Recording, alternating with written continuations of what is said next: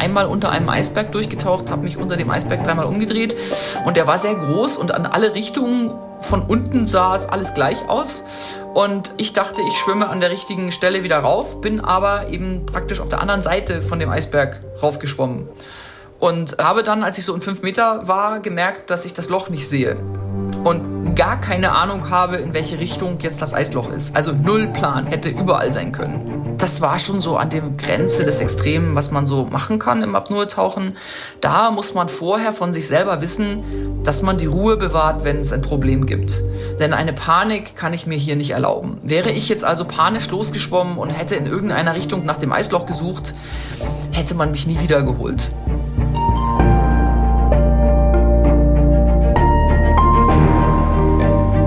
Helden der Meere.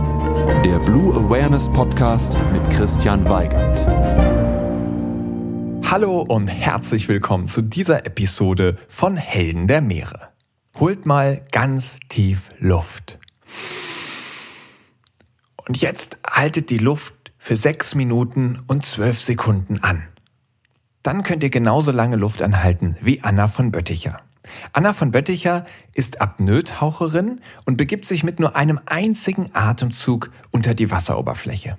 Und das macht sie an richtig beeindruckenden Orten.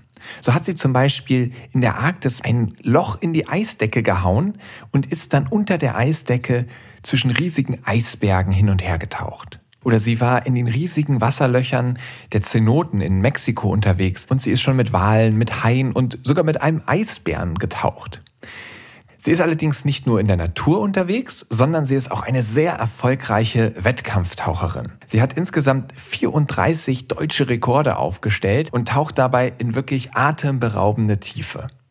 Ihr tiefster Tauchgang führte sie mit nur einem Atemzug auf 130 Meter Tiefe. Das wäre ein Weltrekord geworden, hätte sie nicht auf dem Weg nach oben in 40 Metern Tiefe das Bewusstsein verloren.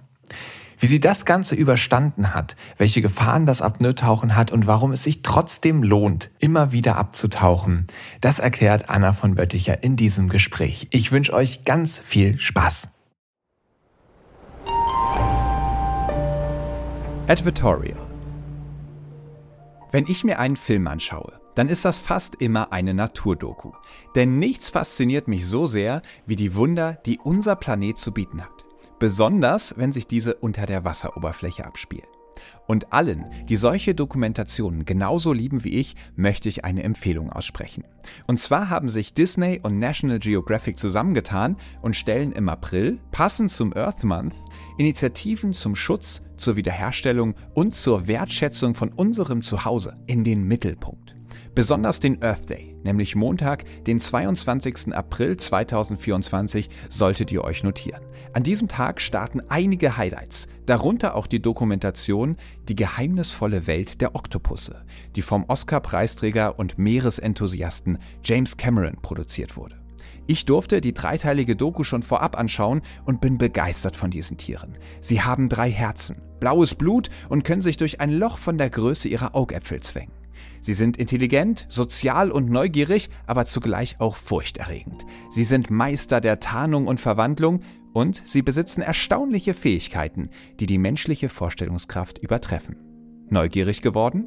Selbst abtauchen in die geheimnisvolle Welt der Oktopusse könnt ihr am 22. und 23. April jeweils ab 20.15 Uhr auf National Geographic Wild im TV oder ab dem 22. April auf Disney Plus im Stream. Hallo Anna.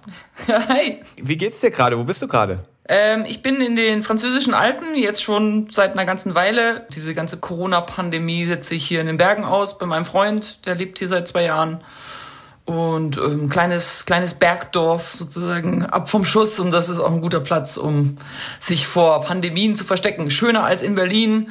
Ähm, wenn wir hier Lockdown haben, dann kann ich wenigstens hinterm Haus äh, direkt in in die Berge rauflaufen.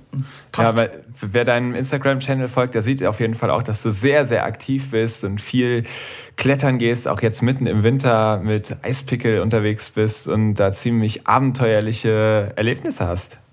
Ja, ich bin ja eigentlich ähm, ganz in der Nähe der Berge aufgewachsen, in einem ganz kleinen Dorf im, im Süden von Bayern, wirklich so ja halbe Stunde von Garmisch-Partenkirchen entfernt und ähm, habe immer so die Berge am Horizont gehabt und diese diese große Liebe zu Eis und Schnee und Winter und Berg. Ja, aus meiner Kindheit ähm, habe ich das mitgenommen. Cool, dann hast du auf jeden Fall eine gute Möglichkeit gefunden, diese Pandemiezeit rumzukriegen oder auszusitzen beziehungsweise nicht auszusitzen, sondern auszuklettern. Und ja, genau. trotzdem möchte ich mit dir dann jetzt aus dieser Welt ausbrechen und zurück in, in die Welt des Tauchens, in die Welt der Meere. Meeresrauschen.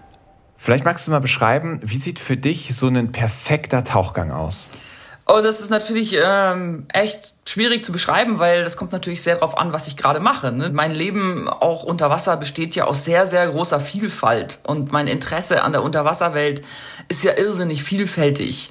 Ich bin kein Profisportler, der sozusagen nur für seinen Sport lebt und, und für die Leistung, die er dabei versucht zu erreichen. Dann habe ich natürlich einen perfekten Tauchgang, wenn ich in der WM bin und vielleicht genau die Tiefe schaffe mit großer Einfachheit, die ich mir vorgestellt habe. Aber für mich geht es ja doch eher um das Entdecken der Unterwasserwelt. Und natürlich habe ich auch meinen Teil am Sport mit großer Freude. Aber das ist so wahnsinnig unterschiedlich. Ne? Ein Tauchgang kann drei Meter tief sein oder halt 125. Und, und die, jeder von denen ist auf eine andere Art und Weise perfekt. Okay, ich gebe zu, dann war diese Frage natürlich viel zu breit gestellt. Magst du uns vielleicht mal mitnehmen auf einen Tauchgang? Also ich kann mir das besonders gut vorstellen, Wettkampf, da müssen wir gleich erst nochmal näher drauf eingehen. So einen Tauchgang, bei dem es nicht um Wettkampf geht, sondern eher um im Wasser sein, die Natur erleben, und vielleicht hast du da jetzt ja irgendeinen, der dir in den Sinn kommt, wo du sagst, ach Mensch, das war total schön. Und du nimmst mich mal mit und erklärst mir, was passiert so ab des Moments des letzten Atemzuges, dann des Abtauchens, was nimmst du wahr, was siehst du, welche Farben, welche Eindrücke, welche Geräusche vielleicht, was ändert sich in dir? Ich hatte mal wirklich einen sehr besonderen Moment in Sharm el-Sheikh ähm, im Roten Meer. Und man ist dort, äh, wo wir trainieren, so etwa 150 Meter vom Ufer entfernt, haben wir da eine Plattform verankert, ähm, an der man eben sehr gut und sehr sicher trainieren kann. Und unten ist nur so das tiefe blaue Wasser, also das geht so auf 130 Meter Tiefe runter. Also man sieht rundrum nichts außer das blaue Meer. Ich atme erstmal eine Runde, das Meer war ganz ruhig, war wirklich ein schöner Tag und nehme dann auch ganz entspannt meinen letzten Atemzug, bin auch nicht aufgeregt, sondern es ist wirklich so, okay, wir, wir genießen das jetzt mal. Und dann ähm, mit geschlossenen Augen ziehe ich mich ganz, ganz langsam am Seil hinunter, ab einer bestimmten Tiefe, so ungefähr 20 Meter, lasse mich auch einfach nur noch fallen, bewege mich gar nicht mehr, gehe so am freien Fall an dem Seil runter mit den Augen zu und bin, bin so in 40 Meter ungefähr ähm, gefallen und 40 Meter unten habe ich dann umgedreht und dann noch unten verharrt. So eine, eine kleine Weile. Und in diesem Moment des Verharrens mache ich dann die Augen auf in der Tiefe und ist man so ein bisschen verträumt, weil man versucht auch wirklich so abzuschalten und wegzutriften und ähm, ja, so wirklich ganz, ganz die völlige Ruhe dabei zu erleben. Und mach so die Augen auf, noch so ein bisschen verträumt und den Blick so in, in die Ferne. Ich weiß ja, da ist nur blaues Wasser, ne, so erwarte auch gar nicht irgendwas Bestimmtes zu sehen, sondern schau so verträumt in die Ferne und aus diesem tiefen, fernen Blau in der Distanz kommt ein riesiger Rochen, ein Manta-Rochen auf mich zugesegelt. Wir beide da so ganz alleine, einfach so in dem Blau, völlig unerwartet. Und der kommt also so ganz langsam, so Zeitlupen, Flügelschlägen, kommt dieser Mantarochen aus diesem blauen Wasser auf mich zugesegelt. Und die sind oft neugierig und kommen ganz nah, wenn da was Ungewöhnliches ist. Und der kommt wirklich direkt auf mich zu, zwei Meter von mir entfernt, schwimmt eine Runde um mich rum, während ich da am Seil hänge und verschwindet dann mit seinen Zeitlupenflügelschlägen in das blaue Meer. Das Herz ist voll, kann man da wirklich nur sagen, von, von so einer Begegnung. Also unfassbar schön. Wahnsinn. Das hört sich echt toll an. Wie lange wie lang bist du dann bei so einem Tauchgang unter Wasser? Ja, das wird jetzt so zweieinhalb Minuten vielleicht gewesen sein. Das ist jetzt nicht so mega lang. Ich bin gar nicht so der Taucher, der mega lang, endlos viele Minuten ähm, unter Wasser sein kann. Dafür, das ist auch Veranlagung. Also für mich ist es eher schwer, muss ich tatsächlich sagen. Ich bin ja eher so der Anti-Apnoe-Taucher eigentlich. Ähm, also vieles ist für mich eher ziemlich schwierig. Und ähm, aber ja, so, so, ja, so gut zweieinhalb Minuten ungefähr. Cool. Ich würde vorschlagen, wir steigen da jetzt mal so richtig ein ins Apnoe-Tauchen. Und zwar auch in der nächsten Kategorie. Abenteuer Ozean. Und vielleicht einmal vorweg, wie definiert man eigentlich Apnoe-Tauchen? Für uns, also aus unserer Sicht als Apnoe-Taucher, ist so lange wie möglich, so tief wie möglich oder so weit wie möglich unter Wasser zu sein mit einem Atemzug. Ist Apnoe-Tauchen. Aber im Grunde genommen, in dem Moment, wo ich unter Wasser bin und nicht atme, bin ich schon Apnoe-Taucher. Mehr ist okay. Tief Luft holen und los geht's. Bevor ich es vergesse, was mich gerade bei deiner Geschichte schon so ein bisschen fasziniert hat, du hast gesagt, du hast dich erst runtergezogen an diesem Seil und ab 20 Metern gehst du dann in so einen freien Fall. Genau. Was passiert Ja, das ist da? so ein Geheimnis unsere, unseres Sports eigentlich, ähm, was viele Leute gar nicht wissen. Ähm, man muss ja schon mal da, dazu verstehen, dass wir Apnoe-Taucher ähm, sind ja dem Wasserdruck ausgesetzt, sozusagen. Je tiefer man geht, desto mehr Wasserdruck. Und ähm, bei uns ist es tatsächlich so, dadurch, dass ähm, die Lunge komprimiert wird auf dem Weg nach unten ähm, und auch der Anzug, den wir tragen, sagen wir mal, jetzt gehen jetzt mal davon aus, ich trage einen Neoprenanzug, ähm, dann wird der zusammengedrückt und verliert an Auftrieb. Das heißt, an der Oberfläche habe ich positiven Auftrieb, das heißt, ich schwimme, auch wenn ich mich nicht bewege. Und bei mir, je nachdem, wie viel Blei ich mitnehme, ab so etwa 10, 12 Meter bin ich ganz neutral. Also da würde ich weder aufsteigen noch sinken. Und darunter fange ich dann an zu sinken. Und je tiefer ich komme, desto mehr wird meine Lunge komprimiert, desto mehr wird der Anzug komprimiert, desto schneller sinke ich. Im, Im Prinzip, desto schwerer werde ich. Und bei uns, dadurch, dass wir ja nicht atmen, geht es immer sehr stark darum, Energie zu sparen.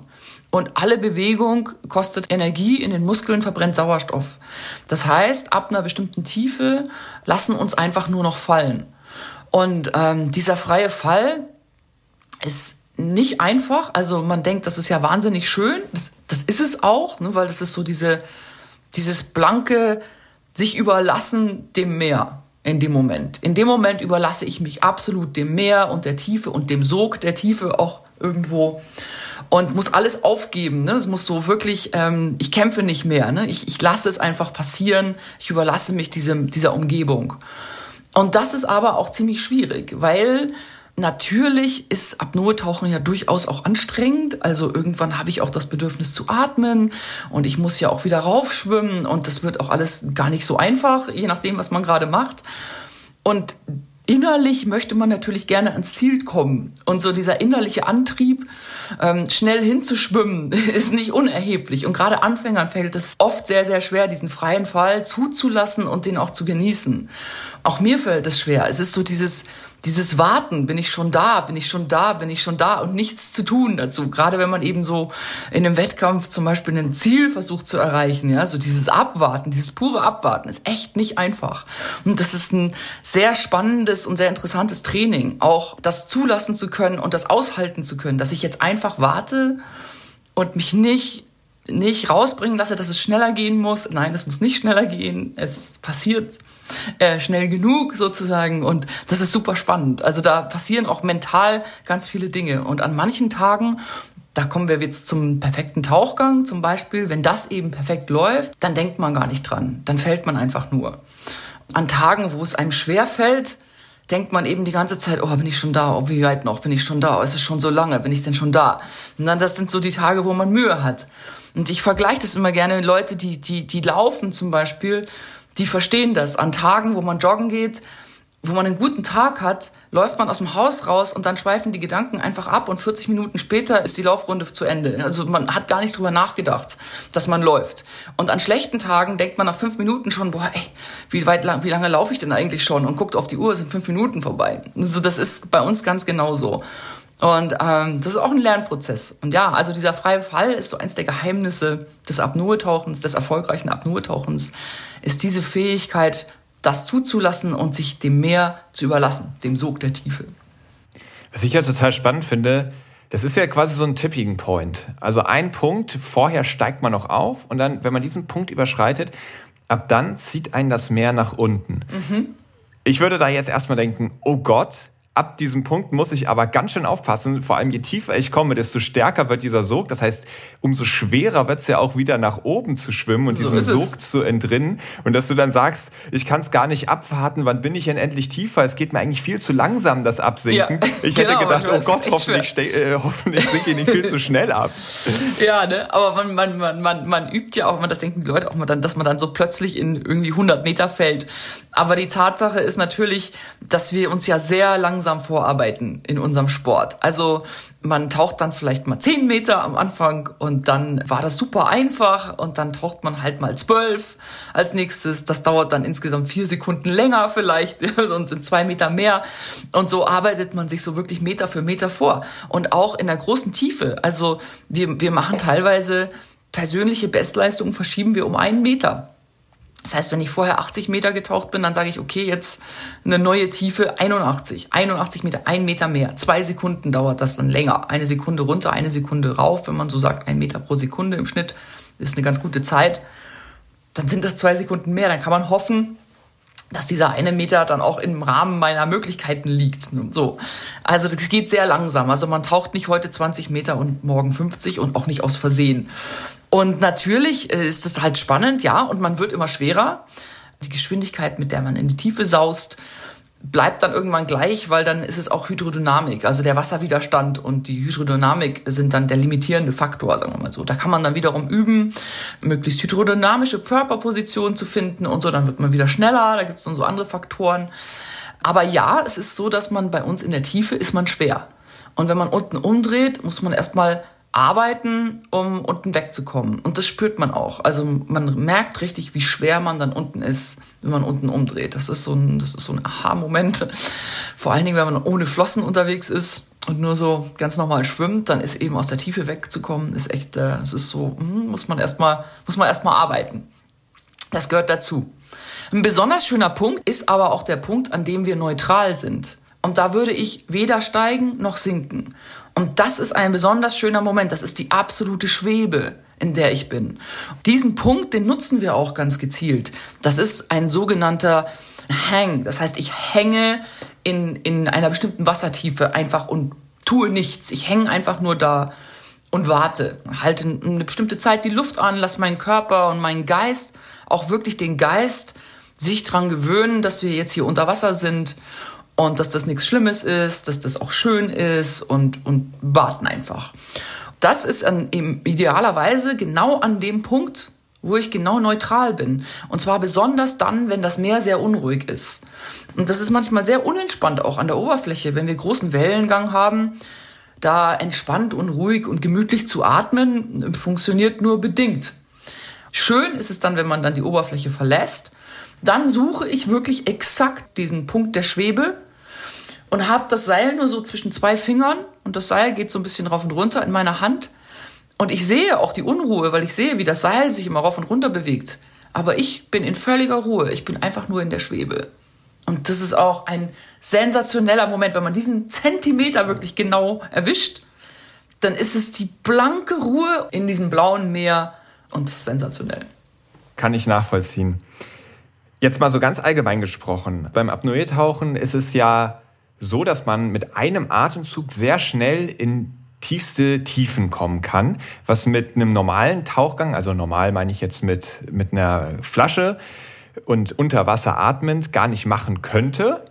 Da muss man sich ganz viel Zeit lassen, in, wenn man absteigt und auch wenn man wieder aufsteigt, damit die Lunge sich sozusagen daran gewöhnen kann. Woran liegt das, dass man das beim Apnoe-Tauchen einfach so überspringen kann? Also beim, beim Tauchen mit Flaschen ist es erstmal nicht die Lunge natürlich, sondern ähm, und, und man kann auch sogar ziemlich zügig absteigen beim Tauchen mit Flasche durchaus.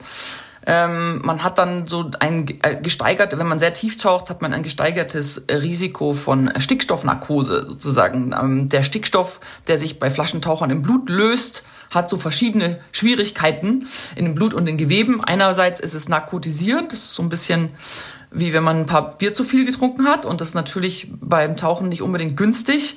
Und auf der anderen Seite, wenn man auftaucht, hat man eben dieses Problem, dass man, weil man unter Wasser atmet, sich eben mit Stickstoff anreichert, den der Körper ja nicht verstoffwechselt und dieser Stickstoff äh, in, im Blut und in den Geweben dann enthalten ist und auf dem Weg nach oben, wenn der Wasserdruck nachlässt, muss der erstmal aus dem Blut und den Geweben wieder raus. Den atmet man dann ab. Das ist an sich auch gar nicht schlimm. Wenn man aber sehr schnell aufsteigt, dann ist es so, wie wenn man eine Flasche Sprudelwasser plötzlich öffnet, dann perlt der, das Kohlendioxid in dem Wasser halt sehr, sehr stark aus. Sehr plötzlich und sehr stark. Und das Gleiche passiert beim Taucher, der sehr schnell aufsteigt, der länger unter Wasser war, im Blut und in den Geweben. Und diese Bläschen, die dann dabei entstehen, können ähm, große Probleme verursachen, eben Dekompressionskrankheit nennt man das, bis zu lebensgefährlich sein. Also bis, bis wirklich bis zum Tod, bis zu schwere Lebens äh, Lähmungserscheinungen und so. Und deswegen muss der Taucher immer langsam aufsteigen und seinen Stickstoff sozusagen langsam abatmen, sodass keine Bläschen entstehen, idealerweise, oder nur ganz winzige Bläschen. Der Apnoe-Taucher, der atmet ja unter Wasser nicht. Und dementsprechend habe ich auch nicht Unmengen von Stickstoff, die ich jetzt in meinem Blut anreichern kann. Ich habe ja nur diesen einen Atemzug in meiner Lunge. Also der Stickstoff, der in meiner Lunge ist, der kann sozusagen meine Gewebe und mein Blut übergeben, aber nicht mehr. Ähm, deswegen können wir schneller vor allen Dingen auch wieder auftauchen, können wir so schnell wieder auftauchen, wie wir eigentlich wollen. Man muss dazu sagen, dass auch Apnoe-Taucher Dekompressionskrankheit bekommen. Es gibt auch Vorfälle auch bei uns. Also auch wir sind vorsichtig und machen zum Beispiel nicht zu viele tiefe Tauchgänge hintereinander. Also auch wir passen darauf auf. Es ist noch recht unerforscht, aber wir versuchen, ähm, das zu umgehen und man muss auch bei uns darauf acht geben. Also diese Gefahr gibt's, sie ist aber deutlich kleiner als beim Flaschentauchen und dennoch habt ihr ja ganz andere Gefahren. Also wenn da unter Wasser was schief geht, könnt ihr nicht einfach mal durchatmen und gucken, was passiert, sondern irgendwann ist, ist die Luft halt aufgebraucht und den nächsten Atemzug gibt's eben erst an der Oberfläche.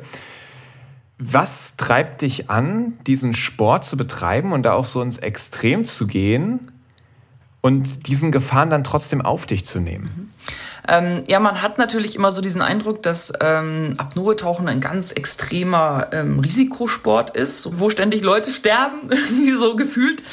Tatsächlich ist es so, ja, wir haben ein Hauptrisiko beim Apnoe-Tauchen und das ist die Ohnmacht dass wenn einfach man sich verschätzt hat und ähm, oder man hat einen sehr sehr schlechten Tag und es wird einfach knapp durch welche Faktoren auch immer dann wird der Sauerstoff irgendwann knapp und dann ähm, kommt irgendwann die Ohnmacht.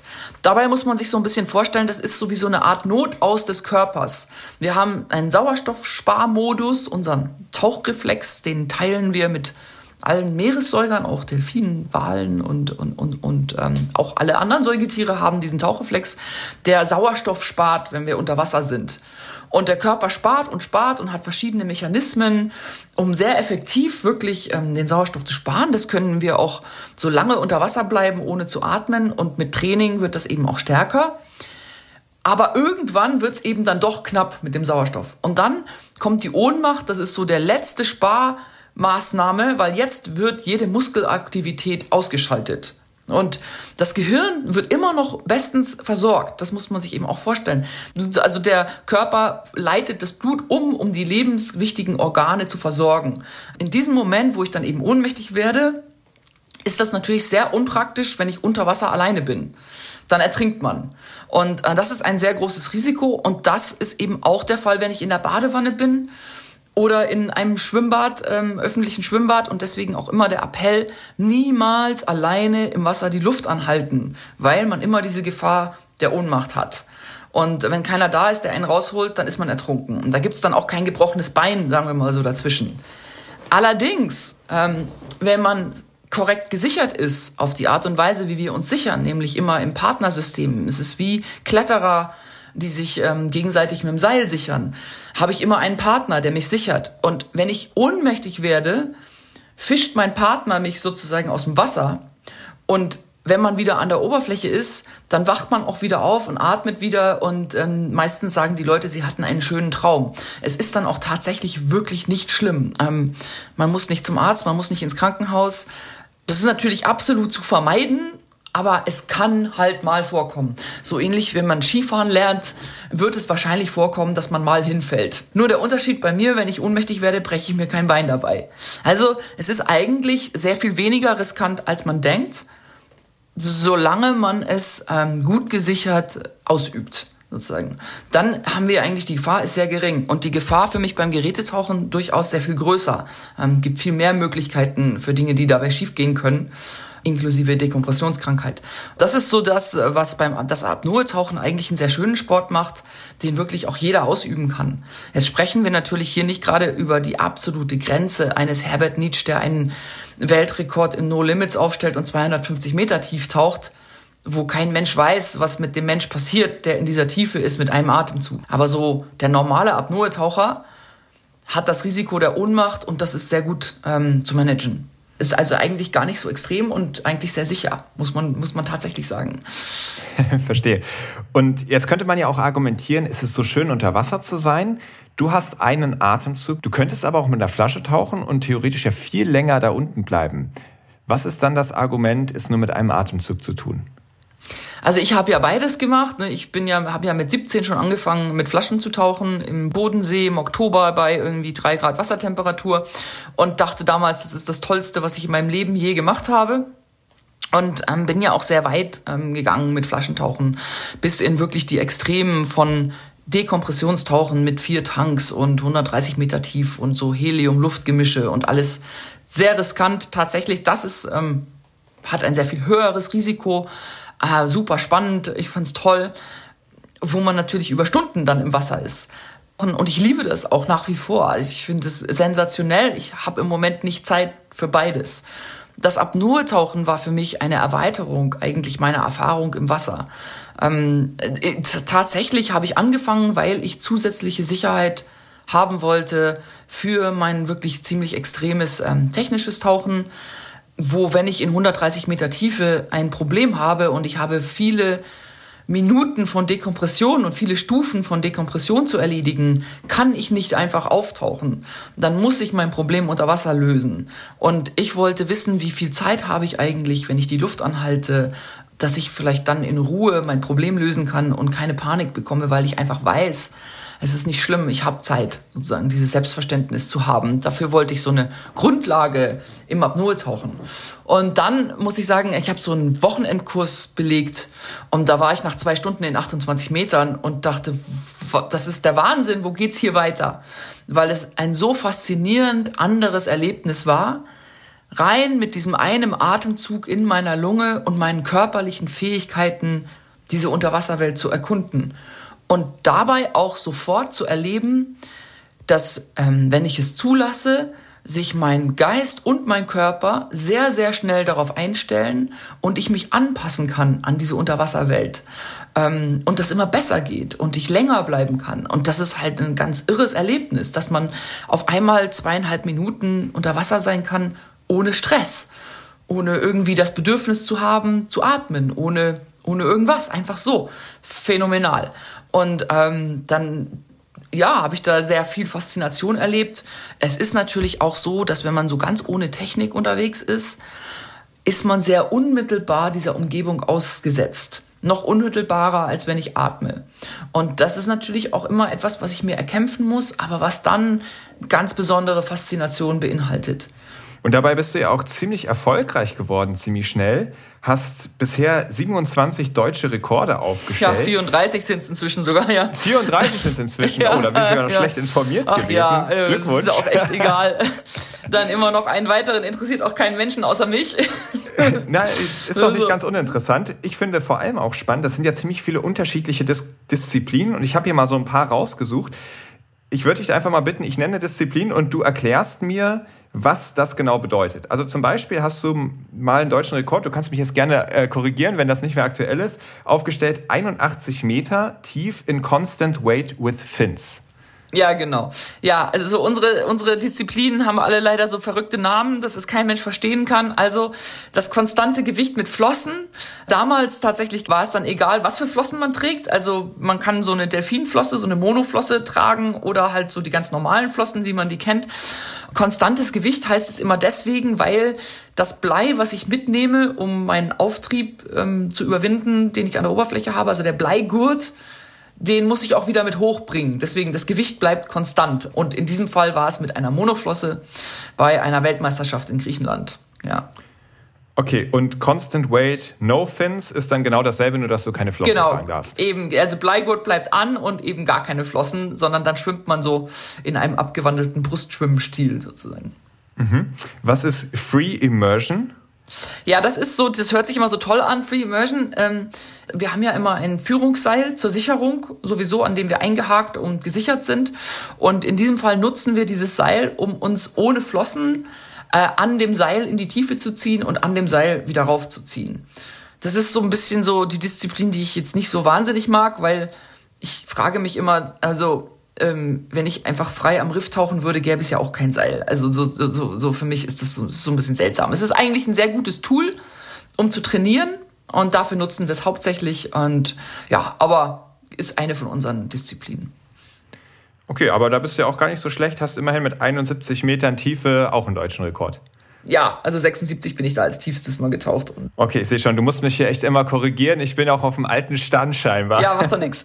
Ja, das ist ja auch ganz egal. Inzwischen sind diese Rekorde eh alle hinfällig, weil Jennifer Wendland die alle geholt hat. Ich, ich, ich konzentriere mich ja schon seit einer ganzen Weile nicht mehr so auf Wettkampf und Jenny trainiert wirklich mit viel Einsatz und voll und hat äh, sensationell, also die ist auf dem Weg ähm, wirklich in große Tiefen und äh, deswegen sind meine alten Rekorde da sowieso nicht mehr, äh, nicht, nicht mehr aktuell. Okay, was bedeutet Static? Ähm, Static ist es auf Deutsch dann das sogenannte Zeittauchen. Das bedeutet, man liegt wie so eine Wasserleiche still an der Oberfläche mit dem Gesicht im Wasser, bewegt sich gar nicht und hält so lange wie möglich die Luft an. Das ist so das reine Luftanhalten. Meine absolute Hassdisziplin. Und dein ja. Rekord? Ja, sechs Minuten zwölf in einer Weltmeisterschaft in Dänemark, in einer Hallen-WM. Die einzige Hallen-WM, bei der ich war. Ich dachte mir so, als runder Freitaucher muss man halt auch mal zu einer Hallen-WM. Aber so die Hallendisziplinen sind nicht so meins, weil ich dann immer keine Zeit habe zu trainieren und auch so im Schwimmbad ist mir so, wo ist da das Frei und das Tauchen? Deswegen, aber in diesem einen Jahr habe ich mich zu der WM angemeldet. Und dann habe ich gesagt, jetzt musst du auch mal trainieren. Und ähm, dieser Rekord im Luftanhalten, muss ich sagen, war der, von dem ich immer gedacht habe, den kann ich niemals holen. Ist unmöglich. Ich bin so der absolute Loser im Zeittauchen. Das ist für mich ganz besonders schwer, weil ich, ich bin ja, wie gesagt, echt ein Amti-Apnoe-Taucher. Ich habe sehr früh das Bedürfnis zu atmen. Das ist so sehr von Person zu Person unterschiedlich, wann das kommt. Und bei mir kommt es einfach sehr früh. Und bei dieser WM habe ich dann wie durch ein Wunder, keiner weiß wieso, praktisch am Wettkampftag meine persönliche Bestleistung um fast 40 Sekunden verschoben. Ich weiß noch, dass ich dann aufgetaucht bin und dann muss man seine Maske abnehmen und ein Okay-Zeichen geben und sagen, I am okay. Und dann wird noch eine Weile gewartet, ähm, gibt es so 30 Sekunden nach dem Auftauchen, darf man nicht mehr wieder unter Wasser und so. Da wird also so sichergestellt, dass man auch definitiv jetzt nicht in Ohnmacht fällt plötzlich. Und dann zeigen einem die Schiedsrichter so eine weiße Karte und das war ja deutscher Rekord, 6 Minuten 12 in der Disziplin, die ich dachte, völlig unmöglich. Ne? Dann haben die mir die weiße Karte gezeigt und normalerweise Jubel, Freu und so weiter. Ne? Und ich habe gesagt, oh mein Gott, ein Glück, jetzt muss ich das nie wieder machen. Und genauso ist es auch. Also ich habe nie wieder mehr als sechs Minuten die Luft angehalten, dieses eine Mal und nie wieder. Ich war so froh, dass ich das hinter mir habe. Und der, der Rekord stand ziemlich lange, sehr erstaunlich, weil ich immer dachte, hey Mädels, ähm, ich bin so schlecht darin. Aber inzwischen ist der auch gebrochen von Heike Schwertner, ich glaube irgendwie knapp über 6,30 inzwischen, eine super Leistung. Okay. Und ähm, du hast mal einen Weltrekord aufgestellt, 125 Meter, Tandem No Limits. Ja, das ist eigentlich so eine Spaßdisziplin, also keine offizielle Wettkampfdisziplin. Sowieso muss man verstehen, dass diese Disziplinen, in der wir mit dem Schlitten tauchen, was man kennt aus im Rausch der Tiefe, nicht im Wettkampf ausgetragen werden. Ähm, da gibt's nur Rekordversuche. Und das ist das, was meisten Leute denken, ist Apnoe-Tauchen, aber tatsächlich ist mit dem Schlittentauchen etwas, was kaum jemand noch macht. Und ich wollte einen Weltrekord aufstellen in ähm, dem sogenannten variablen Gewicht. Das bedeutet, man saust mit Gewichten, Schlitten nach unten, lässt das alles unten und schwimmt dann selbstständig wieder rauf. Und für diesen Weltrekord ähm, habe ich trainiert und als Teil des Trainings sind äh, mein Coach und ich ganz viel zusammen auf dem Schlitten getaucht, weil mein größter limitierender Faktor war, der Druckausgleich bis in die Tiefe zu machen. Und ich hatte Andrea Zuccari als mein Coach, der mir eben geholfen hat, das zu lernen und das zu üben. Und da ist er oft mit auf dem Schlitten mit mir getaucht, damit er gucken kann, was ich da treibe, sozusagen. Und dann haben wir gedacht, naja, okay, wenn wir jetzt sowieso hier immer zu zweit tauchen, können wir auch diesen Weltrekord in Tandem No Limits brechen. Und das Interessante dabei ist natürlich, dass man zu zweit ist und das ist ganz schön schwierig, weil man muss wahnsinnig genau aufeinander eingespielt sein. Es kann ja zum Beispiel nicht sein, dass ich meinen letzten Atemzug genommen habe und ich bin fertig und Andrea braucht noch 30 Sekunden, bis er fertig ist. Ne, dann halte ich ja schon 30 Sekunden die Luft an. Ich brauche aber so, ja, für den letzten Atemzug mit Parken habe ich etwa so 15 Sekunden bis 20 Sekunden gebraucht und er braucht aber sowas wie 35. Das heißt, wir müssen genau wissen, wann wir anfangen, damit wir genau an dem selben Punkt dann fertig sind und so ist es echt kompliziert. Und ähm, das andere, was dabei sehr interessant war, war, dass wir beide mit der Taucherbrille getaucht sind, mit einer normalen Maske. Und die meisten Leute zu der Zeit sind ähm, in die großen Tiefe mit der Nasenklammer getaucht. Man spart sich dann die Luft, die man in die Maske blasen muss, um den Druckausgleich in der Maske zu machen, weil sonst hat man Unterdruck in der Maske, das ist sehr ungemütlich. Ich bin aber irgendwie zu dusselig, um mit dieser Naseklammer einfach klarzukommen. Und wir sind mit der Maske getaucht. Und das Schöne dabei ist, war damals definitiv die tiefste Frau mit Maske. Ich glaube, das bin ich auch heute noch. Und ähm, das Schöne dabei ist, dass man dann unten die Augen macht, aufmacht und einfach in 125 Meter Tiefe die Unterwasserwelt sieht. Und das war sensationell. Ein ganz grandioser Tauchgang, hat riesig Spaß gemacht. Und also dieser Schlitten, das heißt, du bist dann in so einem, sieht so ein bisschen aus wie so eine kleine Rakete, die nach unten fährt, in so einer Röhre so ein bisschen eingepackt und es zieht ja, einen nee, das ist Herbert Nietzsche ja, das ist der eine Megaschlitten, den Herbert Nietzsche gehabt hat, um über 200 Meter tief zu tauchen. Der Rest von uns, der hat einfach so, das ist so ein Metallgestänge aus so Metallrohren, wo das Seil dann durchläuft.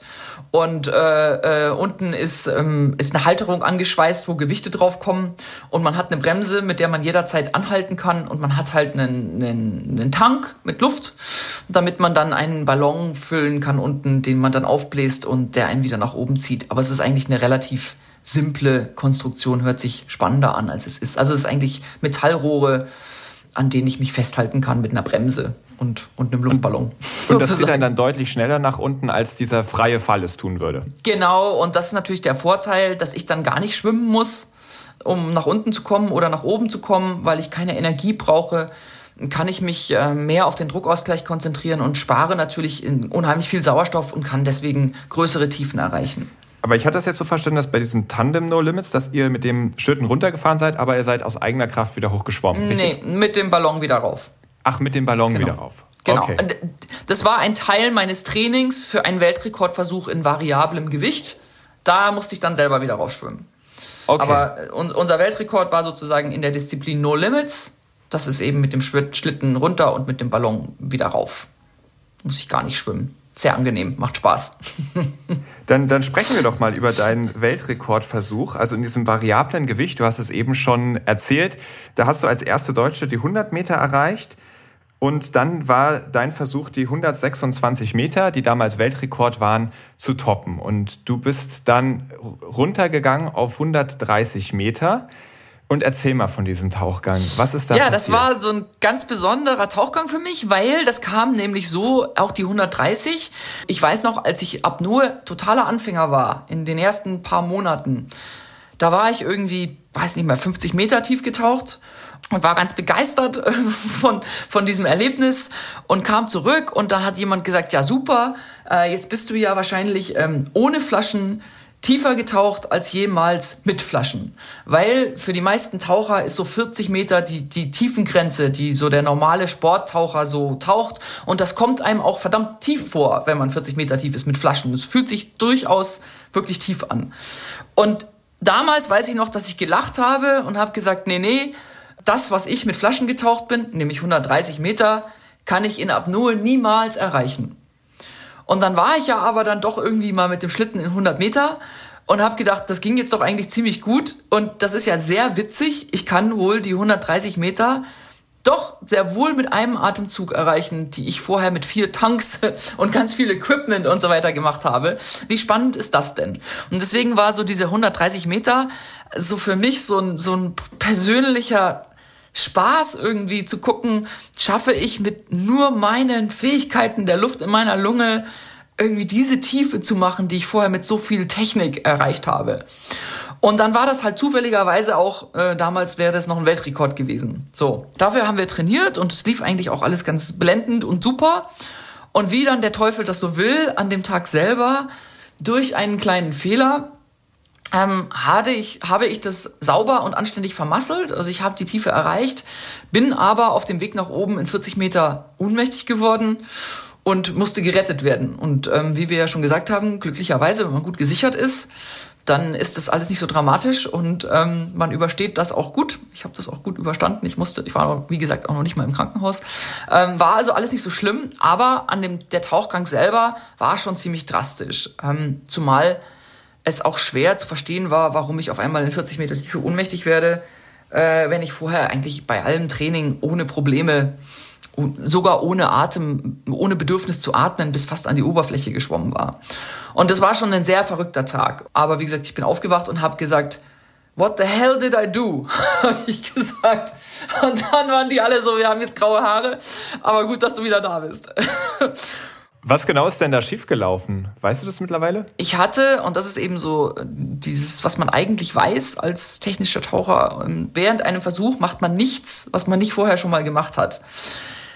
Ich hatte aber bei dem letzten Training die Maske fast verloren, weil das Maskenband durch die Geschwindigkeit beim Abstieg mir hinten vom Kopf gerutscht war und dann unten sozusagen vor meinen Augen schwamm. Und ich habe sie dann wieder aufgesetzt, aber ist natürlich nicht so toll. Wäre jetzt auch kein riesiges Drama, aber ist natürlich schöner, wenn ich die Maske aufbehalte beim Tauchen. Dementsprechend hat mein Coach dann noch zu mir gesagt, denk dran, zieh das Maskenband fest. Also habe ich das Maskenband fester angezogen als sonst. Und ich hatte aber in allem Training natürlich ganz feines Gespür dafür entwickelt, wie viel Luft muss ich in die Maske pusten, damit ich unten gut ankomme. Ich will ja nicht zu viel reinpusten, weil ich brauche diese Luft für meinen Druckausgleich, für meine Ohren ähm, und die ist dann verschwendet. Also ist das wirklich so haargenau, so die richtige Menge, aber nicht zu viel und das hatte ich dann so im Gefühl.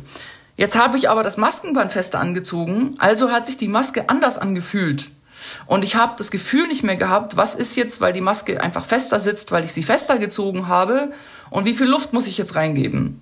Und dann habe ich auf dem Weg nach unten das vermasselt und habe nicht genug Luft in die Maske reingegeben sozusagen. Und ich habe so eine Maske mit einem sehr weichen Silikonrand und dieses sehr weiche Silikon wurde sozusagen von dem entstehenden Unterdruck in der Maske so reingezogen, also hat sich so an mein Gesicht so angesaugt im Prinzip und es drückte mir auf die Augen. Ich habe ja die Augen geschlossen auf dem Weg nach unten. Ich habe dann schon gemerkt, es drückt, aber es hat nicht wehgetan, es hat sich nicht schlimm angefühlt. Es ist so, man muss sich so vorstellen, wenn man sich so kräftig mit den Handballen jetzt die Augen reiben würde oder so kräftig mit den Handballen auf die Augen drücken würde, so hat sich das angefühlt. Also ich habe noch so überlegt, okay, ist das jetzt ein Problem? Muss ich jetzt umkehren? Ich hätte ja jederzeit anhalten und umdrehen können. Aber ich habe dann beschlossen, dass das nicht schlimm ist und äh, bin weitergetaucht und kam in 130 Meter an und konnte dann unten die Augen nicht öffnen, weil ja die Maske auf meinen Augen drückte. Fand ich jetzt aber auch nicht weiter schlimm. Ich habe dann halt einen Finger auf das Seil gelegt und bin halt hochgeschwommen und auf dem Weg nach oben würde sich die Luft ja auch wieder ausdehnen in der Maske und irgendwann kann ich dann wieder gucken. Also ich fand es alles gar nicht schlimm. Ich war begeistert, dass ich unten angekommen war und bin also fröhlich losgeschwommen. Und dann aber nach etwa zehn Flossenschlägen, also in ungefähr 120 Meter Tiefe, hatte ich auf einmal die erste Zwerchfellkontraktion. Wenn wir Apnoe-Taucher Atemreiz bekommen, die meisten von uns bekommen dann so eine rhythmischen Zwerchfellkontraktion. Das ist so, der Bauch zieht sich dann so zusammen, wie wenn man jetzt so kräftig husten würde. Ähm, das tut nicht weh und ist auch nicht schlimm, aber in großer Tiefe ist das ein Problem, weil das die Lunge belastet, die sowieso schon sehr klein zusammengedrückt ist. Und ähm, da wusste ich, okay, jetzt stimmt irgendetwas überhaupt nicht weil dieses Bedürfnis zu atmen bei dieser Art von Tauchen in allen Training gar nicht oder kurz vor der Oberfläche kam. Und jetzt auf einmal in 120 Meter Tiefe. Das hat man normalerweise gegen Ende des Tauchgangs sozusagen. Und ich wusste also, es ist irgendwas komplett verkehrt, es stimmt was nicht mit mir, aber ich wusste nicht was. Ich wusste auch nicht, schaffe ich das jetzt irgendwie bis nach oben, äh, bis zum Sicherheitstaucher, keine Ahnung. Äh, man muss dazu sagen, ich bin gesichert an dem Seil und die anderen wissen die Zeit, die ich brauche, zurückzukommen. Und wenn ich nicht zurückkomme, dann hätten sie mich mitsamt dem Seil und allem Gerödel, was da drunten dran hängt, sehr schnell ähm, nach oben ziehen können. Also man hätte mich dann trotzdem rausholen können. Aber das hätte dann schon lange gedauert. Also das wäre schon nicht gut. Ne? So aus großer Tiefe, das ist dann schon ungünstig. Und in dem Moment, wo ich also wusste, alles klar, irgendwas stimmt überhaupt nicht mit mir, hatte ich auch so ganz klar den Gedanken, okay, ich weiß jetzt nicht, was das bedeutet und ob ich es zurückschaffe. Dann was meine Reaktion darauf eben, ich reagiere auf Probleme unter Wasser immer mit Ruhe, muss ich sagen, eigentlich schon, schon immer. Meine Reaktion war alles klar, ich muss jetzt Energie sparen und ich bin langsamer geworden, habe versucht, mich sehr, sehr ruhig zu bewegen und äh, mir ganz viel Zeit zu lassen. Die meisten Leute, glaube ich, hätten sich beeilt und das wäre der ganz große Fehler gewesen. Dann wäre es wirklich knapp geworden. Ich habe mich ansonsten nicht schlecht gefühlt, also ich hatte kein Gefühl von knappem Sauerstoff, also ich habe mich eigentlich gut gefühlt. Und in 40 Meter wartete mein Coach schon auf mich, der mir mit einem Unterwasserscooter entgegengetaucht war in 50. Und äh, als ich den gesehen habe, habe ich gedacht, das ist ja super, jetzt bin ich gleich oben und habe gleich einen Weltrekord. Und dann kurz danach war ich auf einmal ohnmächtig. Wir haben das auch, äh, es gibt auch ein Video davon und das ist wirklich erstaunlich. Man sieht, dass ich mich ganz ruhig und ganz normal bewege. Ich sehe auch gar nicht so aus, als ob ich irgendwie zu wenig Sauerstoff habe oder es mir schlecht geht oder es mir schwer fällt. Ich bin happy sozusagen, ja. Wir haben dann auch wirklich Schwierigkeiten gehabt und das war auch für mich das Schwierigste danach zu verstehen, warum das passiert ist. Weil man muss es ja einordnen können. Wenn man sich in solche ähm, Situationen vorwagt, dann muss man genau wissen, was macht mein Körper, was mache ich. Und wenn ein Vorfall passiert, dann muss ich genau wissen, warum ist das passiert, weil ich kann ja nicht wieder fröhlich so tauchen und dann einfach äh, so drauf ankommen lassen, dass das wieder passiert. Ne? Also ich muss das ja verhindern in Zukunft. Und es war einfach nicht zu erklären mit keinem Wettkampftag Stress, mit keinem, es war wirklich sehr rätselhaft bis ein ähm, ganz sensationeller Sporttaucharzt und Pneumologe in Berlin mir erklärt hat, was passiert ist. Nämlich, was ich nicht wusste, was keiner von uns wusste, ist, es gibt den sogenannten Augen-Herz-Reflex. Wenn man kräftig auf die Augen drückt, dann interpretiert der Körper das als einen Überdruck auf den, im Kopf, also und Gefahr für einen Hirnschlag oder auch für Schäden an den Augen. Und er versucht, diesen Überdruck ähm, loszuwerden. Also sorgt er dafür, dass das ganze Blut erstmal aus dem Kopf rausgeht. Das heißt also, die Blutgefäße in Armen und Beinen erweitern sich, das Blut geht aus dem Kopf, fließt in die Arme und Beine und der Herzfrequenz wird immer weiter, immer weiter, immer weiter runtergefahren, runtergefahren, runtergefahren, runtergefahren. Und der ähm, Arzt hat mir gesagt, wenn er mir hier so 20, 30 Sekunden bei ihm gemütlich in der Praxis kräftig auf die Augen drücken würde mit den Daumen, dann kann ich in 30 Sekunden ohnmächtig sein. Einfach durch diesen Vorgang. Und wenn man das natürlich durchexerziert bei einem Tauchgang in 130 Meter Tiefe, dann ist es denkbar ungünstig und äh, sehr erstaunlich, dass ich noch bis 40 Meter geschwommen bin auf diese Art und Weise. Hätte ich mich beeilt oder irgendeinen Stress zugelassen, wäre ich sicherlich in sehr viel größerer Tiefe noch ohnmächtig geworden. Und das war natürlich super, das rauszufinden, weil dieses Problem ist ja leicht zu lösen. Ich hätte ja umdrehen können in dem Moment, wo ich gemerkt habe, dass ich einen Fehler gemacht habe. Ich hätte auch die Maske abnehmen können, in der Tiefe zum Beispiel. Also es hätte viele Wege gegeben, ähm, damit umzugehen und ähm, das zu verhindern. Aber blankes Unwissen hat, hatte ich, ich musste das natürlich testen, ausgerechnet bei einem Weltrekordversuch. Die Tauchgemeinschaft weiß es jetzt. Hoffentlich passiert das nie wieder jemandem. Ist es dir danach schwer gefallen, wieder in die Tiefe abzutauchen? Gar nicht. Also ich muss sagen, ich schon wenige Tage danach ähm, bin ich mit meinem Coach zusammen getaucht. 20, 30 Meter tief und habe es als wunderschön empfunden. Ich hatte so ein inneres Gefühl, dass es nicht an mir gelegen hat. Aber ich war genauso auch bereit, an dem Zeitpunkt schon das tiefe Tauchen aufzugeben, wenn ich nicht rausfinden kann, was es war, sozusagen, weil diese Konsequenz muss ich dann ziehen, aus, aus meiner Sicht. Das ist einfach Verantwortung. Ja. Also ich war bereit zu sagen, okay, dann ist tiefes Tauchen für mich vorbei. Ähm, als ich dann rausgekriegt habe durch diesen Arzt, äh, was es eigentlich tatsächlich gewesen ist und dass es eben nicht an mir lag, sondern einfach ein Fehler war, war ich natürlich super erleichtert und war vier Wochen später in der WM ähm, und bin diese 81 Meter dort getaucht und 76 und 71 Meter in Free Immersion, also äh, 76 Meter, glaube ich, in Free Immersion. Wie auch immer, bin jedenfalls dort ähm, zwei deutsche Rekorde getaucht und habe eine Bronzemedaille geholt. Also mhm. lief dann doch ziemlich gut. Weil du dann danach. wusstest, woran es lag. Das heißt, du wärst nicht bereit gewesen, dein Leben aufs Spiel zu setzen und den Tod zu riskieren, um in die Tiefe zu tauchen. Nein, auf keinen Fall. Also ich finde einfach, aus meiner Sicht muss man Verantwortung für sich selber übernehmen im Leben, grundsätzlich, ehrlich gesagt. Ähm, und natürlich ganz besonders, wenn man Dinge tut, die ein erhöhtes Risiko äh, beinhalten.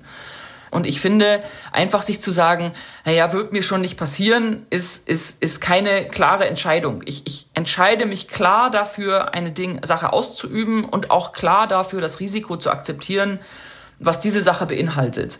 Und ähm, bestimmte Dinge sind für mich nicht okay. Das heißt, ähm, wieder so tief zu tauchen, wenn es möglicherweise an mir liegt, dass so etwas Merkwürdiges passiert ist und das jederzeit wieder passieren kann, kommt für mich dann nicht in Frage.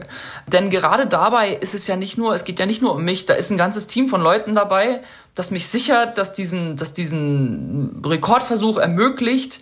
Und wenn ich dann einfach das Risiko habe, dass ich plötzlich aus irgendeinem mir körperlich eigenen Grund ähm, solche Probleme bekomme, dann ist das einfach inakzeptabel. Das hätte ich sofort entschieden. Ich wäre traurig gewesen, aber wie gesagt, dann wäre ich halt klettern gegangen. Also das hätte war für mich gar keine Frage. Wenn ich das nicht rauskriegen kann, woran das lag, dann kann ich ab Apnoe tauchen, aber nicht mehr in solche Extreme. Jetzt haben wir viel über das Tauchen im Contest gesprochen. Du machst ja aber auch ganz viele Tauchgänge, bei denen du einfach die Welt unter Wasser erleben möchtest. Eine Sache, die ich total einprägsam fand, ist ein Tauchgang in Grönland gewesen, den du gemacht hast. Und zwar bist du da durch eine ziemlich dicke, 1,5 Meter dicke Eisschicht abgetaucht und dann unter dieser Eisschicht unter Eisbergen getaucht. Magst du uns von ja. diesem Tauchgang erzählen? Ja, das war wirklich ähm, ganz grandioses Erlebnis. Also eins meiner schönsten Erlebnisse überhaupt, würde ich sagen, in meinen ganzen Jahrzehnten von Tauchen.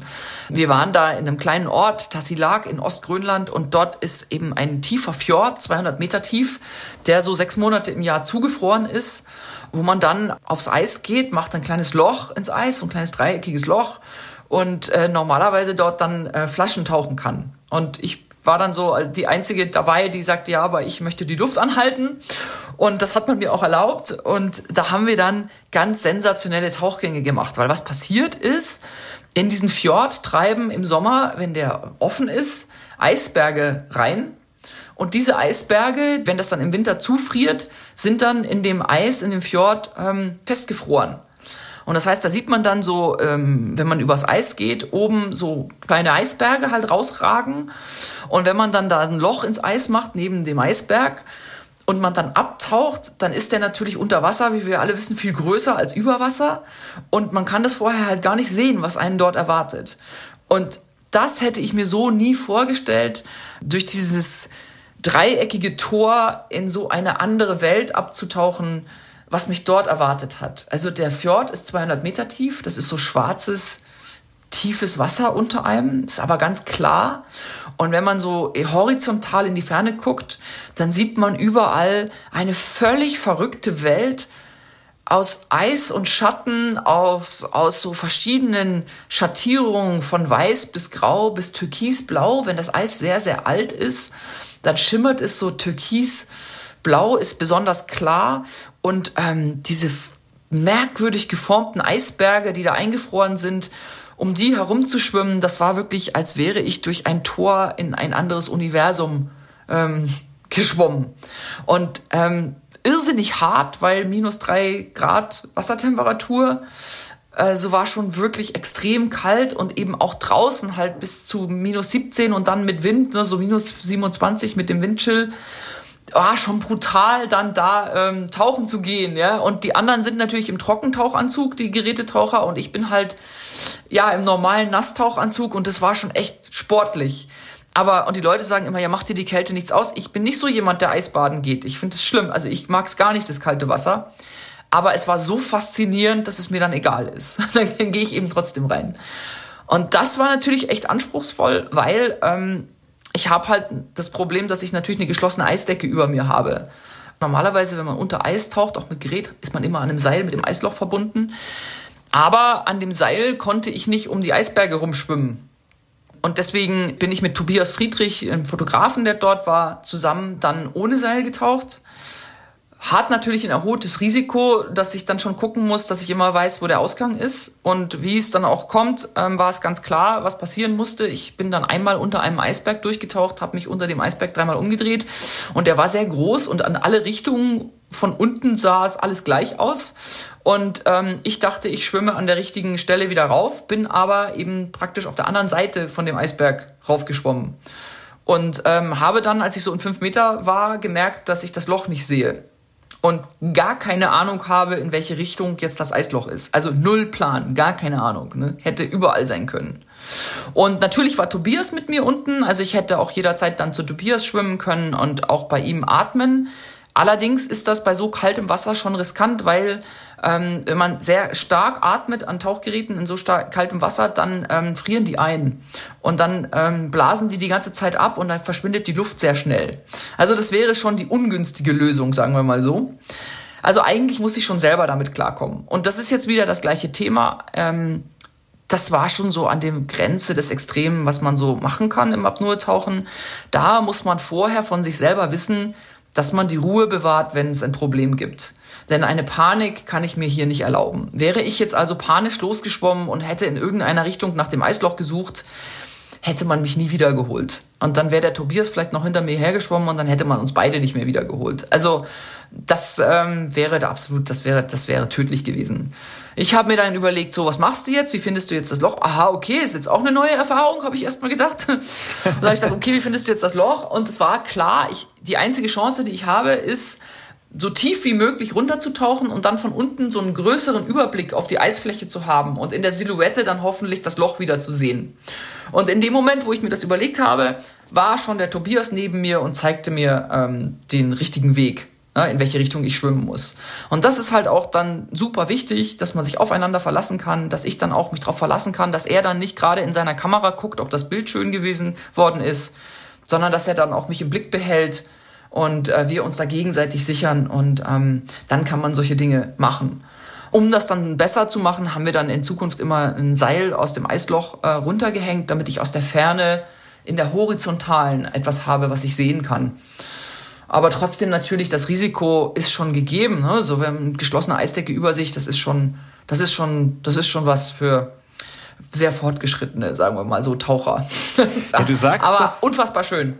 Du sagst das jetzt immer so locker. Ja, okay, dann habe ich ja die Ruhe bewahrt und habe überlegt, was mache ich denn jetzt? Und ach cool, nochmal. Hattest du noch nie den Moment, wo du wirklich gedacht hast, das war's jetzt. Ich glaube, ich habe mich hier übernommen.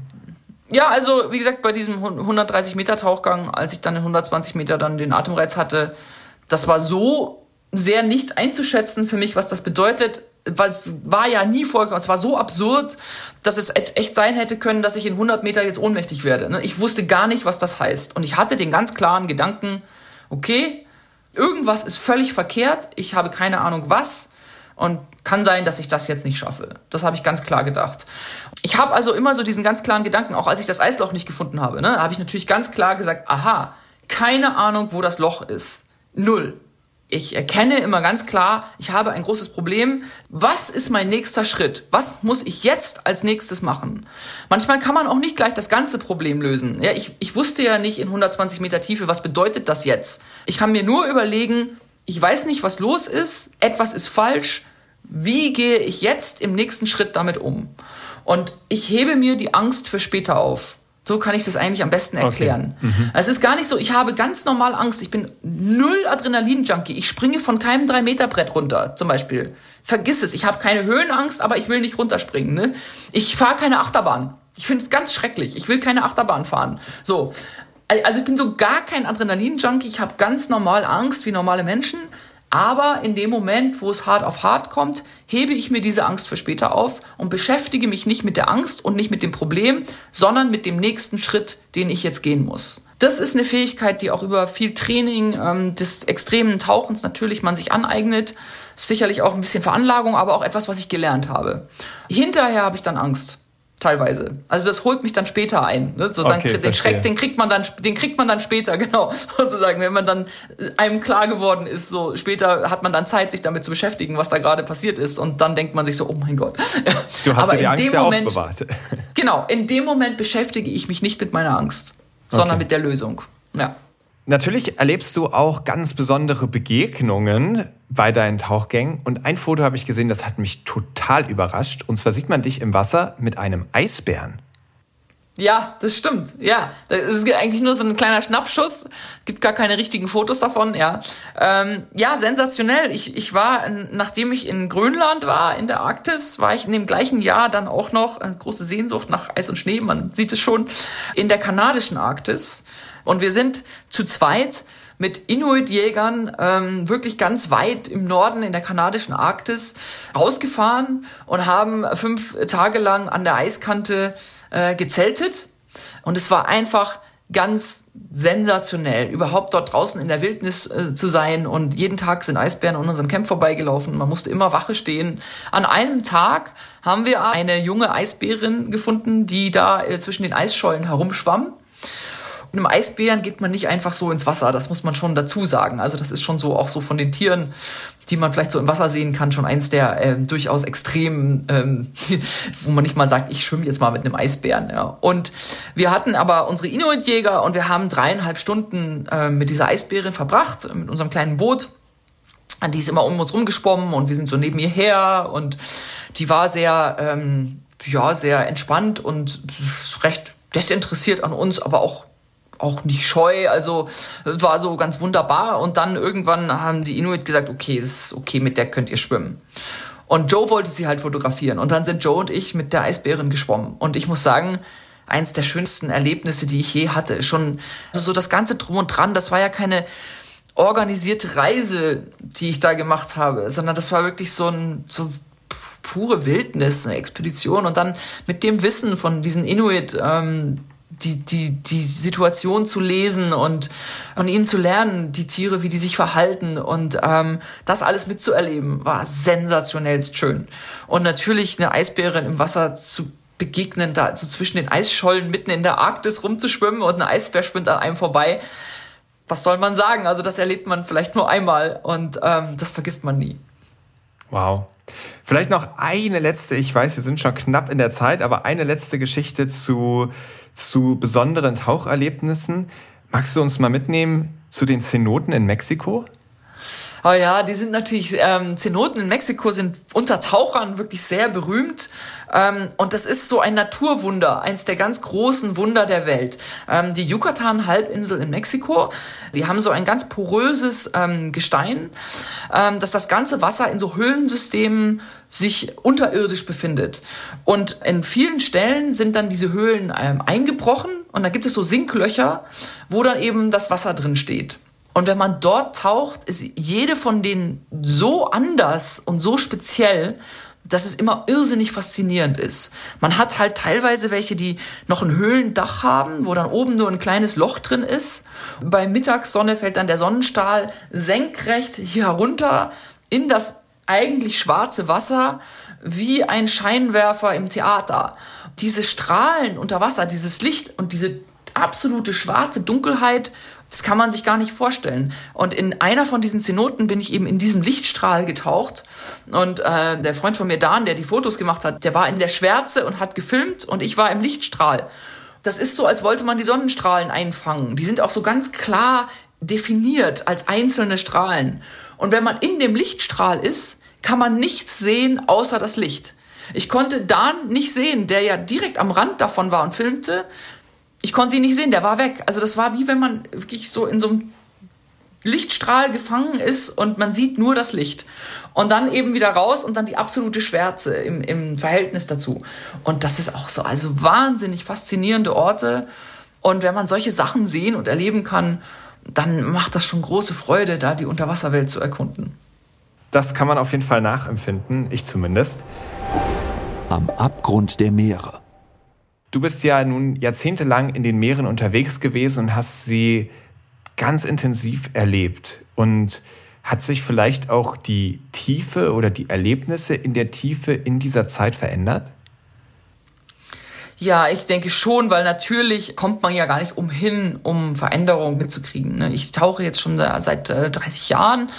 Klar, dass man natürlich auch sieht, wie ähm, der Umgang auch mit dem Wasser sich verändert. Dass natürlich sehr viel mehr Leute den Zugang dazu suchen. Also das fängt ganz bei simplen Dingen an, dass einfach Tauchplätze, die früher leer waren, und dann sind jetzt halt einfach 40 Boote, wenn man hinkommt, ne? so mit jeweils 30 Tauchern drauf. Ähm, das kann man sich ja vorstellen, dass das eine Auswirkung auf das Korallenriff hat.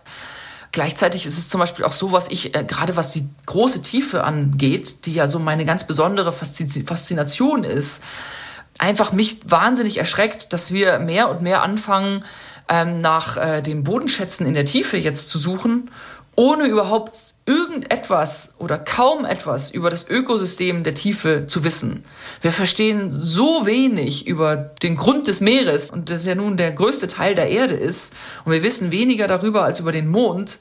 Aber wir sind bereit, jetzt schon dort unten ähm, große Umweltzerstörung anzurichten, ohne nachzudenken, was das für Effekt möglicherweise hat. Und das halte ich zum Beispiel für wahnsinnig gefährlich. Und das ist etwas, was mir wirklich große Sorge macht. Und ähm, ich wünsche mir, dass wir die Tiefe viel genauer erforschen und viel mehr investieren, das zu erforschen, um dann auch zu gucken, wie man möglicherweise auf sichere Art und Weise dort auch vielleicht Bodenschätze abarbeiten kann. Ich sage ja gar nicht, dass das völlig unmöglich ist, aber wir müssen uns Gedanken machen, bevor wir das zerstören, müssen wir wissen, was wir unter Umständen zerstören. Man würde meinen, dass wir das inzwischen gelernt haben, dass wir nicht einfach Ökosysteme zerstören können ohne Konsequenzen und dass wir die verstehen müssen, bevor wir uns dran machen. Und das finde ich zum Beispiel sehr erschreckend.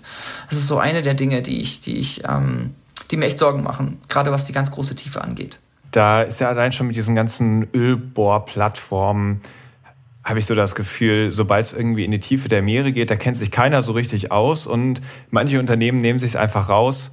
Wir machen mal, und wird schon gut gehen und dann geht doch irgendwie mal was schief und dann sagt man, ach ja, wir, ja kann halt passieren, wir wussten es nicht besser. Irgendwie ist das so ein unerschlossener Lebensraum und ja, den, wie Mond irgendwie, ne? Genau, so. und, und, und die, die finanzstarken Unternehmen, die sich halt irgendwie leisten können, da hinzugehen, die machen das dann einfach und sind, sind wenig kontrolliert und ja, kann ich total nachvollziehen, was du da sagst. Kein Umweltaktivisten, der dann sagt, ja, aber hier unten ne, ist irgendwie das und das und das müssen wir jetzt schützen. Ja, pff, weiß ja keiner. Richtig. Das ist das Problem. Und kommt ja, ja auch keiner hin. Ja, also selbst, nee, genau. selbst die Umweltaktivisten, die es gerne schützen wollen, haben es ja nicht ganz so leicht, auch wenn es immer mal wieder passiert, irgendwie eine Ölplattform zu belagern oder stillzulegen oder so. Ja. ja.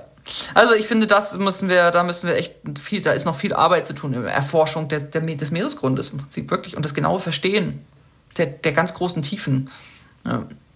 Kommen wir ganz zum Abschluss zu einer allerletzten Kategorie. Ebbe oder Flut. Sturm oder Flaute? Sturm. Meer oder Berge? Oh mein Gott, äh, Meer.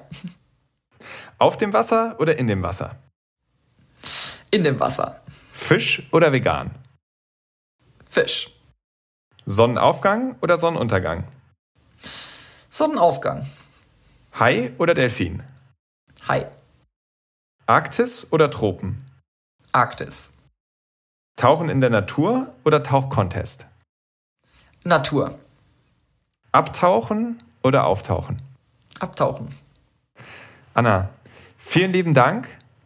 Es hat mir Sehr mega gerne. viel Spaß gemacht. Du hast mich total in den Bann gezogen mit deinen Geschichten aus der Tiefe. Es hört sich super, super, super spannend an. Und ich muss sagen, irgendwie bin ich jetzt schon sehr motiviert, doch auch mal ein bisschen länger die Luft anhalten zu können ja, und auch auf diese mal direkte Art, die Natur zu erleben und ärgere mich ein bisschen, dass ich deinen Rat sehr ernst nehmen werde, nicht alleine zu trainieren. Nein, nicht alleine. Auf dem Bett alleine, aber nicht oh, im Wasser. Okay, okay. Ja, aber nicht beim Autofahren, bitte. Auch immer gerne gemacht, ja. Kein, kein, keine gute Möglichkeit. Also, herzlichen Dank und alles Gute dir. Dankeschön, bis bald.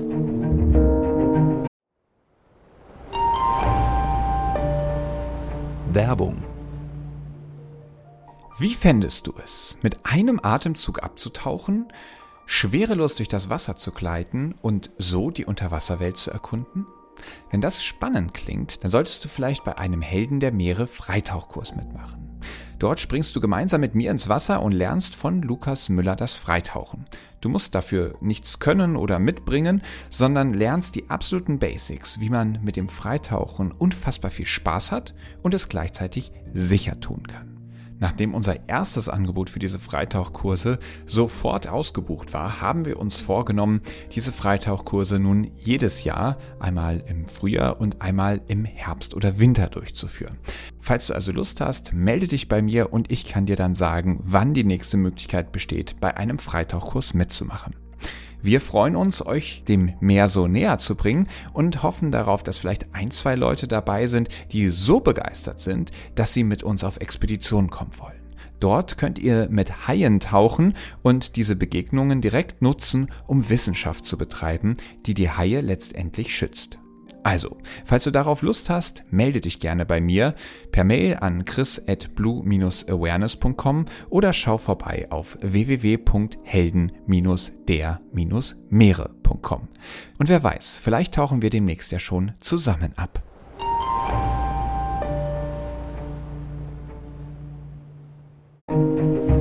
Das war Anna von Bötticher. Ist das nicht klasse, wie Anna die Ruhe bewahren kann? Also, Ihr kennt das doch bestimmt auch im Schwimmbad, wenn man versucht, da einmal durchs Becken zu tauchen, dann sind Ruhe und Gelassenheit ziemlich schnell passé und man versucht einfach nur noch krampfhaft ans Ende des Beckens zu kommen und hofft, dass die Luft bis dahin reicht. Dass Anna es schafft, in über 100 Metern Tiefe in einer lebensbedrohlichen Situation ganz ruhig zu bleiben und sogar noch langsamer zu machen, das finde ich wirklich bemerkenswert. Und was sie sagt, ich bewahre mir die Angst für später auf, und entscheide jetzt, was ist der nächste Schritt, den ich tun kann, um meine Situation zu verbessern. Ist doch ein wirklich tolles Konzept. Das können wir doch auch im Alltag gebrauchen. Statt bei einer Situation zu hadern und zu jammern, einfach sagen, ja, die Situation ist jetzt, wie sie ist. Ich fange einfach direkt wieder an, aktiv zu sein und mache den ersten Schritt, den ich tun kann, um meine Situation zu verbessern. Also ein tolles Konzept, was ich auf jeden Fall für mich mitnehmen werde. Es gibt auch viele Fotos natürlich von diesen ganzen Abenteuern, die Anna unter Wasser erlebt hat. Diese Fotos, die werde ich auf dem Instagram-Channel von Helden der Meere und auch auf dem Blue Awareness Account bei Facebook zeigen. Das mache ich bei jeder Folge. Da könnt ihr dann immer die Gäste mal im Porträt sehen, aber auch in Aktion. Und bei Anna sind das zum Beispiel Bilder, wie sie in dem Lichtstrahl der Zenoten taucht oder mit diesem Eisbären aber auch unter einem Eisberg.